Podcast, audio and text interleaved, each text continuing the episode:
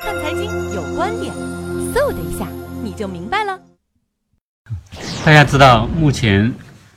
与企业有关的一个词最热的就是“三去一降一补”，其中这个降成本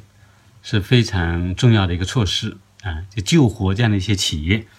但是我们知道，第一季度的一些数据已经公布了啊，我甚至看到有的地方第一季度税收增长百分之三十到四十。那么，我想这个只有一个办法，就是加大征管力度，把过去欠的税都给我补回来。所以，第一季度在经济下行的这种情况下，税收还可以增长百分之三十到四十啊。那么，针对这种情况以及营改增正在推广啊推行的过程中，可能有一些营业税也会遭到这样的一个补增啊。所以在十八号的晚上八点二十六分，新华网公布了一篇文章啊，也就是国家，也就财政部、国家税务总局发了一个通知啊，要阻止各地正在出现的这样的一个呃啊运动式的补税啊，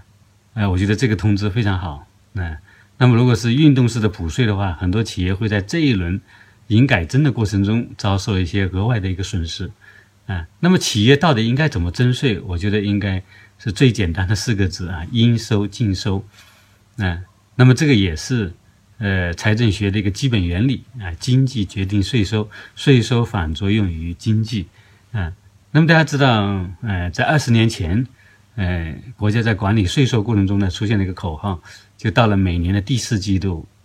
一级一级的政府都要召开征收节支大会，然后全国要增加一千个亿。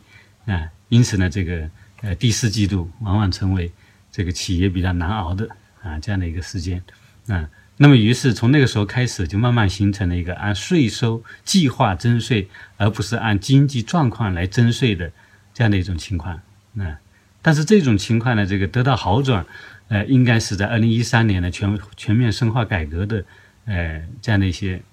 内容里边呢反映出来。我记得在二零一三年十二月份，财政部长。呃，楼部长呢专门写了一篇文章，就谈到这个事情，啊，就说，呃，如果企业按照税收计划来征税，那只有两个结果，那要不就是说长税于企，企业可以多交税而不用多交税，长税于企。那么第二个结果呢，就是企业，呃，这个没有能力交这么多税，完成这个税收计划的时候呢，就要征收过头税，啊。那么也是有很多理由的，就是你过去没有交的税，现在都要还，啊，都要都要补上去，所以就造成了一些企业的这个倒闭。那，